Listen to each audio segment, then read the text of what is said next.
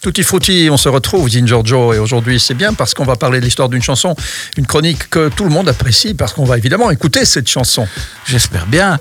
C'est après avoir vu le film d'horreur Maniac, Maniac, que la chanson a été écrite. Et dans ce film, un serial killer tue, des tas de gens à New York. Hein. C'est un chouette sujet d'ailleurs pour une chanson.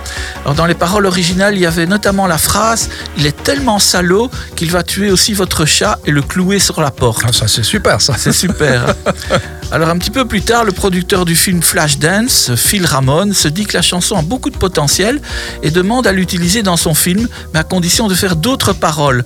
C'est ainsi que le tueur en série deviendra une fille possédée par la passion pour la danse. Mhm. On est un peu loin de l'original. Il n'y a plus de chat qui est écrabouillé sur Exactement.